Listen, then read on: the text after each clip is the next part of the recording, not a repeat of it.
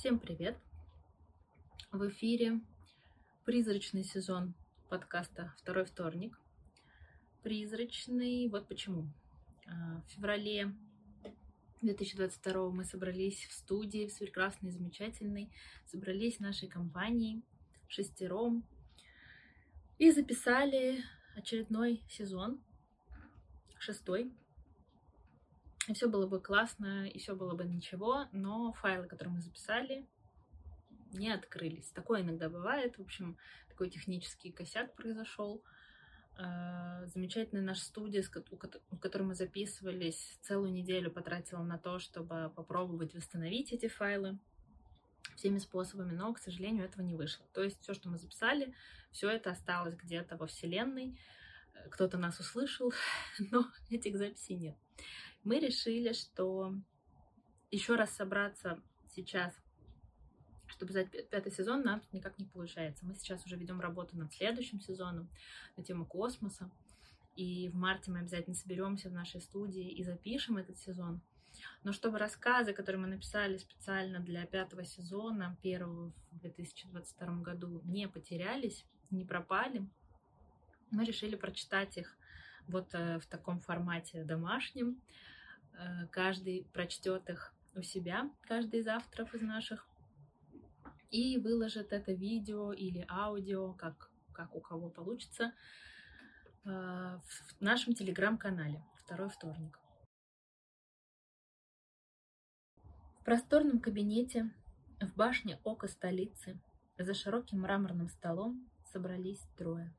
Во главе стола развалился в дизайнерском кресле Аркадий Семенович Верный, руководитель отдела развития консалтинг-бюро «Верный и Ко».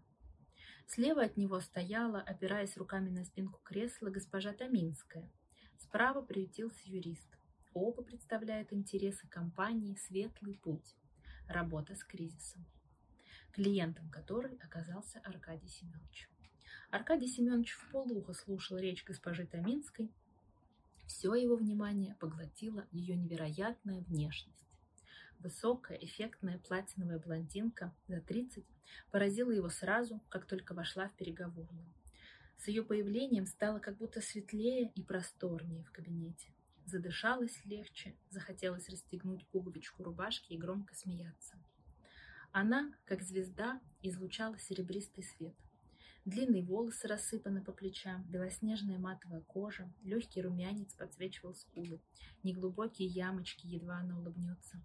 Глаза, как два звездных неба. Стройную фигуру обтягивали брюки из серого бархатистого вельвета, приталенный шерстяной кардиган с длинными полами в складку обнимал за талию. На лацкане Таминской поблескивала брошь-булавка с крупными жемчужинами, изображающими созвездие Ориона – на руках позвякивали тонкие серебряные браслети. Дейенерис Таргариен, мать драконов, не иначе. Говорила Таминская приятным голосом, обволакивающим слух Аркадия Семеновича. «Аркадий», — чуть повысила голос Таминская, отчего тот невольно вздрогнул и почувствовал приятный озноб. Она назвала его по имени. «Так вы готовы подписать договор о сотрудничестве? Уже завтра в фирму «Верный и Ко» приедут наши лучшие менеджеры, а через две недели мы будем готовы предоставить вам план по реорганизации. Голос шелестел. Аркадий Семенович снова погрузился в приятное полузабытие. Он уже протянул руку к серебряной ручке, подготовленной для подписания бумаг. Прикосновение холодного металла взбодрило. Он начал в сотый раз просматривать текст договора, желая продемонстрировать профессионализм. Совсем размяк я перед этой Дайнерис, тьфу, Каминской. Не прослыть бы дураком, которого уболтали подписать, что не попадя. И как ее зовут, интересно? А, Светлана. Светлое будущее. Во всех брошюрах организации по борьбе с кризисом говорилось о свете. Светлое будущее, свет в конце туннеля, озарим ваши будни светом истины и прочее, прочее. Как приятно, работать со светом, вслух произнес Аркадий Семенович и подмигнул Светлане. Он уже собрался подписать бумаги и ждал только улыбки Таминской, как сигнала, что каламбур удался. Однако ее лицо, наоборот, на мгновение исказилось злобной гримасой. Повисла гнетущая тишина. Таминская сжала губы в вежливой улыбке, пытаясь скрыть беспокойство. Она молчала, поглядывая на юриста. Малозаметная фигура Аркадий Семенович и забыл о присутствии третьего в кабинете. Тоже блондин, стрижка ежиком, тоже весь в сером, но сером мышином, унылом, внешность смазанная, возраст неопределенный, выделялись только глаза, два буравчика, если только удастся поймать его взгляд. И руки, тонкие белоснежные кожи пальцы, собранные в замок, покоились на черной блестящей папке. Юрист откашлялся, выпрямился в кресле и открыл рот. «Господин Верный, мы целиком и полностью определили наши действия, сроки и возможные результаты работы. Не скрывали ничего. Проекты нашей организации – блестящее доказательство солидности и уверенности. И раз уж вы заговорили о свете, мы обязаны представить и такой вариант анализа данных, хотя вряд ли он подойдет вам и вашей компании. Голос чеканил фразы, как серебряные монеты, которые юрист выкладывал рядами перед ошарашенным Аркадием Семеновичем, предлагая взвесить каждую и оценить ее стоимость. Мало кто соглашается работать со светом. Свет капризен, свет непостоянен, свет всегда внезапно и неконтролируемо беспощаден. Я бы рекомендовал вам успокоиться и подписать уже сформированное предложение. Поверьте, для работы с вашими сотрудниками мы, как профессионалы своего дела, выбрали деликатный и верный путь к, совершен... к совершенству. Аркадий Семенович заерзал в кресле, потянул ручку к рту, однако вовремя опомнился. Необъяснимое беспокойство внутри заставляло его снова и снова прокручивать услышанное. «Если мы не со светом работаем, то с кем же?» — осмелился он спросить юриста. И могу ли я все-таки ознакомиться с вариантами, раз уж таковые имеются? Юрист чуть наклонился вперед и уже начал было отвечать, но Таминская остановила его резким взмахом руки. Она оттолкнула кресло и подошла почти вплотную к Аркадию и, нависая над ним, прошипела. «Тьма! Слышишь? Я тьма животворящая. Из тьмы вы все вышли, в тьму и уйдете. Только я могу навести порядок. Понял?» Последние слова Таминская процедила сквозь зубы, сузив свои прекрасные глаза. Потом она вздохнула, выпрямилась, расправила плечи, откинула свои блестящие ухоженные волосы, коснулась пальцами жемчужной булавки и улыбнулась, как ни в чем не бывало. «Хочешь взглянуть на свет? Ну, попробуй». Она метнула суровый взгляд на юриста, тот вытащил мобильный, набрал короткий номер и убрал телефон обратно в карман. В комнате сгустилась тишина. Аркадий Семенович робел и уже корил себя за слова, причинившие такое беспокойство. Сейчас он мог бы уже пожимать фарфоровую руку Таминской в знак заверения сделки. Может быть, он спросил бы ее личные контакты, пригласил бы отметить сделку, но теперь момент упущен. И из-за чего? Из-за нелепого каламбура. Его мысленное терзание прервал шум шаркающих ног в коридоре. Шарка не приближалась. Стихла. Дверь в кабинет отворилась, и на пороге появился невысокий, сгорбленный юноша в помятой белой рубашке и мешковатых джинсах. Бледный, как смерть, с черниками под глазами, с колокоченными сальными волосами, ярко-красный рот, как дыра на лице, и глаза, и сине-черные глаза уставились прямо на Аркадия. От взгляда все внутри сжималось и напряглось. Спазм скрутил горло, по спине пробежал мерзкий холодок. Пальцы вцепились в ручки кресла, ладони предательски вспотели. Аркадий Семенович не мог перевести дух от внезапного и беспричинного ужаса. Он постарался оторваться от цепкого взгляда, но не мог. Впрочем, юноша не стал мучить верного, быстро потерял к нему интерес. Он зашел, прикрыл за собой дверь, огляделся и подкрался к подносу с кофе и аккуратно разложенными печеньями.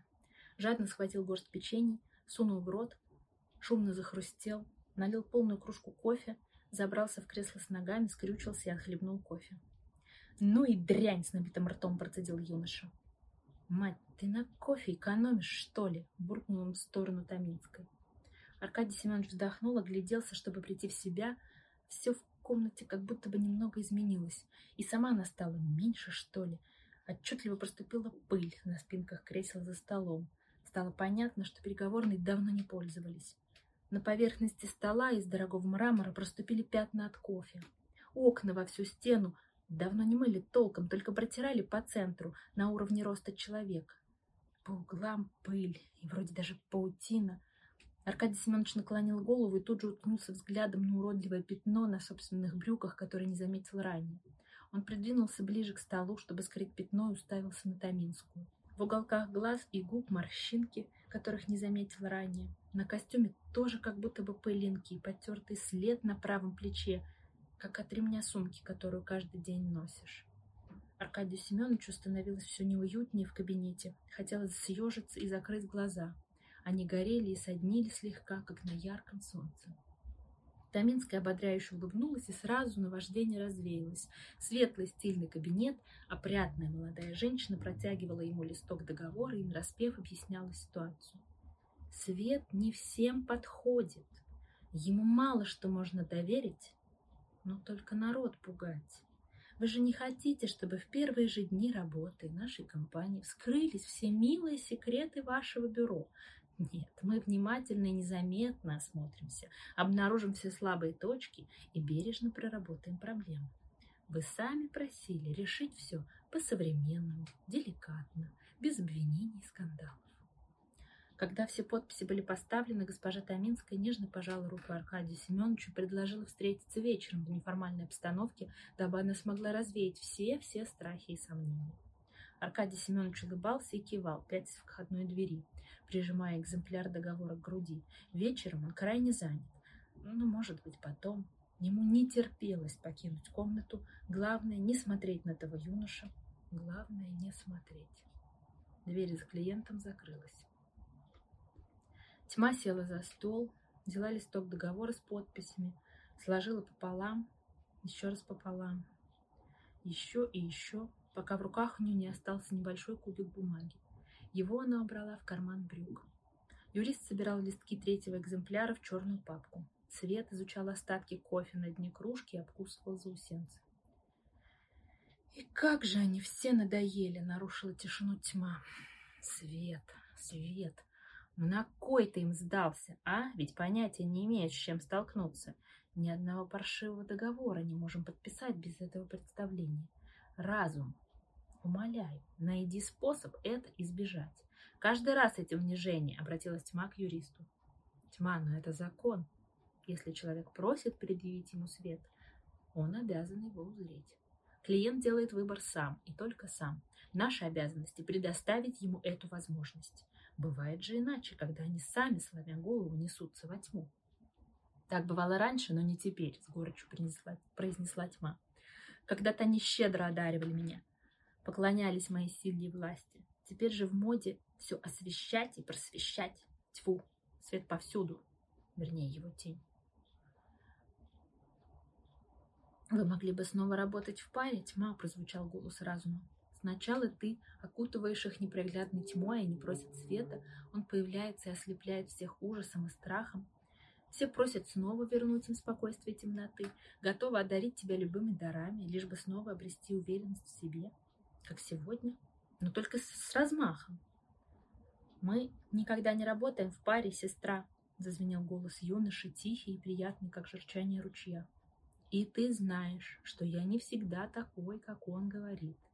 Я могу представать перед ними и в другом обличии. Тьма встревоженно вглядывалась в его лицо. Юноша улыбнулся. Черники и бледность исчезли. Кудри темным венком обрамляли сияющий лик. Синие глаза наполнились любовью. Ты ведь тоже нуждаешься во мне, сестра.